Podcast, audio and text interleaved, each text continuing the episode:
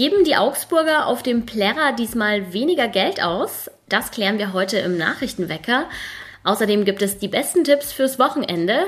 Ich bin Greta Prünster und ich wünsche euch einen guten Morgen. Nachrichtenwecker, der News-Podcast der Augsburger Allgemeinen.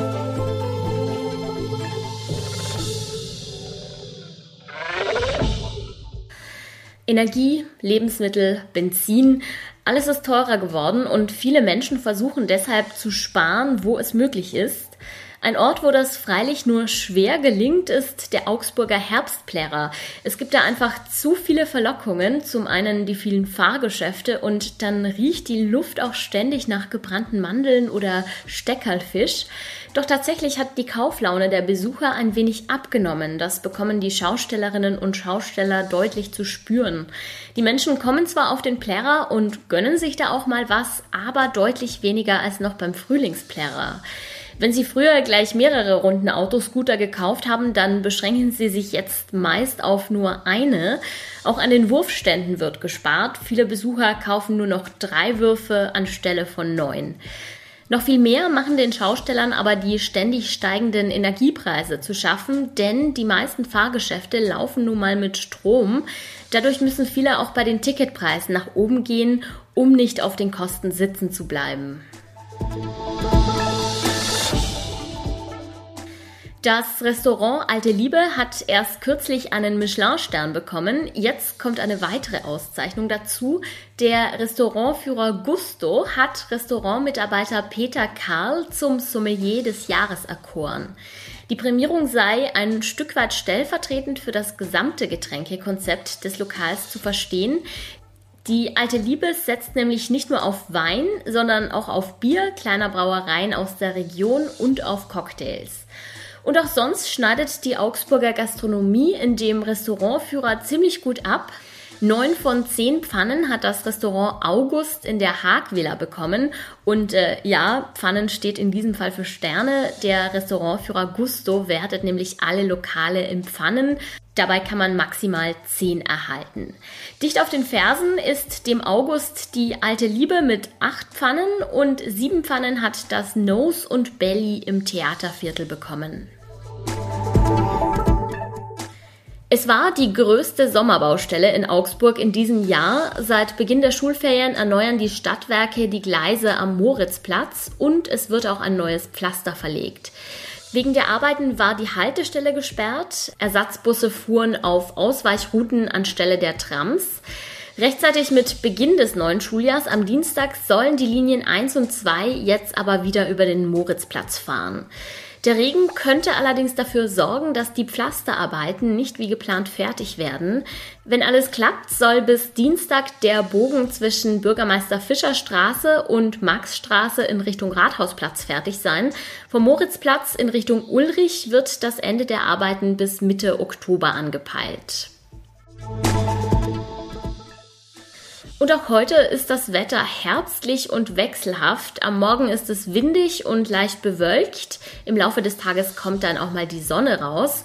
Die Temperaturen schwanken zwischen 12 und 21 Grad.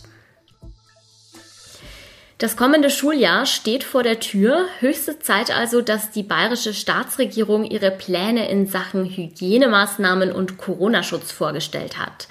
Meine Kollegin Sarah Ritschel hat sich damit befasst und wird jetzt unsere Fragen klären. Hallo Sarah. Hallo Greta. Es gab ja eine Zeit, da mussten sich die Schülerinnen und Schüler regelmäßig auf das Coronavirus testen lassen. Wie wird das denn jetzt gehandhabt? Ja, der Kultusminister hat sich ausführlich zu dem Thema geäußert und er meinte, dass er gerade keine Notwendigkeit sieht für allzu äh, scharfe Regeln. Deswegen wird es auch erstmal keine Tests an den Schulen geben, keine Tests im Klassenzimmer. Was allerdings gemacht wird, ist, dass die Schülerinnen und Schüler bis zu sechs Schnelltests bekommen können, die sie dann zu Hause anwenden, einfach um zu vermeiden, dass die das Virus aus dem Urlaub, aus den Ferien mit ins Klassenzimmer bringen. Die meisten Diskussionen gibt es wahrscheinlich um die Maske. Viele halten sie für einen sinnvollen Schutz, andere sagen, das Lernen werde dadurch beeinträchtigt. Müssen die bayerischen Schulkinder zum Schulstart Maske tragen? Nein, von der Maske sind sie auch befreit. Allerdings wird empfohlen, zumindest auf den sogenannten Begegnungsflächen, also zum Beispiel auf den Schulfluren, dann doch eine aufzusetzen. Aber wie gesagt, alles freiwillig und wie man aus dem vergangenen Schuljahr noch weiß, haben auch äh, viele Schülerinnen und Schüler damals schon gedacht, nee, Maske ist jetzt übertrieben, ich fühle mich auch so sicher im Klassenzimmer. Von daher denke ich, dass der Großteil dann auch jetzt darauf verzichten wird. Ja, jedes Jahr aufs Neue stellt sich die Frage, ob denn auch genug Personal da ist, um alle Lehrstellen zu besetzen. Wie sieht es denn in diesem Jahr aus? Ziemlich schlecht, muss ich sagen. Also klar, Bayern hat noch mehr als 100.000 Lehrkräfte, aber der Lehrermangel ist dennoch so groß wie lange nicht oder vielleicht sogar wie nie. Kurz vor Schuljahresbeginn fehlen immer noch hunderte Lehrerinnen und Lehrer, vor allem an Grund-, Mittel- und Förderschulen, wo schon lange die Mangelverwaltung stattfindet und äh, Stunden ausfallen, einfach weil es keine Leute gibt, die die halten können. Und auf dem Land ist das Problem wohl noch verschärft. Da hat der Minister auch das Allgäu als Beispiel genannt, wo es offensichtlich noch viele Verträge gibt, die bisher offen sind, obwohl das Schuljahr schon in einer Woche beginnt oder sogar in weniger als einer Woche am kommenden Dienstag. Und wie will man dem Personalmangel jetzt begegnen? Gibt es da schon Lösungsvorschläge? Da gibt es verschiedene Ansätze. Die blödestmögliche Lösung ist, dass äh, Stunden gestrichen werden oder Zusatzangebote, freiwillige Angebote wie zum Beispiel Theater-AGs oder Gruppen, die dann den Schulgarten pflegen, dass da einfach darauf verzichtet wird oder dass auch im Notfallklassen ein Stück weit vergrößert werden können, einfach um nicht mehr so viele Lehrkräfte da zu binden. Was Schulen auch versuchen, ist, dass sie Pensionäre überreden, nochmal zurückzukommen an die Schulen, dass Teilzeitkräfte aufstocken sollen und ähm, dass Quereinsteiger und Studierende aushelfen. Aber die ganz große Idee, wie man jetzt tatsächlich die Lücken stopfen könnte, die fehlt offensichtlich, was auch daran liegt, dass es einfach schlicht und ergreifend keinerlei Lehrkräfte mehr gibt, die auf der Warteliste stehen und die man kurzfristig heranziehen könnte. Keine Masken, weniger Tests und auch weniger Personal. So sieht es aus im neuen Schuljahr. Vielen Dank, Sarah, für die Informationen. Gerne, Greta. Und auch das ist heute noch wichtig. Die britische Königin Elisabeth II. ist gestern im Kreise ihrer Familie verstorben. Die Monarchin wurde 96 Jahre alt und war 70 Jahre lang im Amt.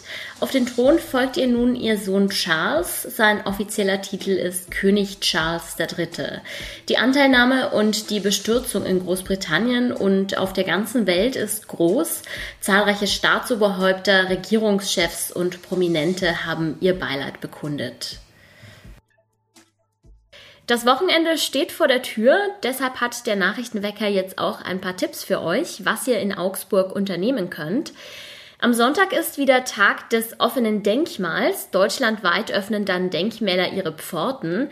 In Augsburg kann man 43 Denkmäler kostenlos besichtigen. Zwei besondere Highlights sind die alte Schmiede am Milchberg und das Gaswerk in Oberhausen. Alle Standorte, Öffnungszeiten und Termine für Führungen gibt es im Programmheft oder in der Tag des offenen Denkmals App. Und am Wochenende endet auch der Herbstplärrer, deshalb gibt es einige Höhepunkte in den Festzelten und auf dem Gelände. Am Freitagabend um 22 Uhr gibt es ein Feuerwerk über dem kleinen Exerzierplatz. Und für Familien lohnt sich ein Plärrerbesuch ganz besonders am Sonntag. Auf der Maskottchenparade können die kleinen Besucher den Plärrerbär Bruno und seine Freunde Dino, Hase und Löwe treffen. Ob ihr jetzt auf den Plärrer startet oder euch beim Tag des offenen Denkmals ein bisschen Kultur gönnt oder vielleicht einfach mal entspannen wollt. Ich wünsche euch jedenfalls ein schönes Wochenende und ich sage danke fürs Zuhören. Ab Montag ist meine Kollegin Lisa Pausch wieder für euch am Start, also hört auf jeden Fall rein. Ich bin Greta Brünster, ich sag ciao und macht es gut. Nachrichtenwecker ist ein Podcast der Augsburger Allgemeinen.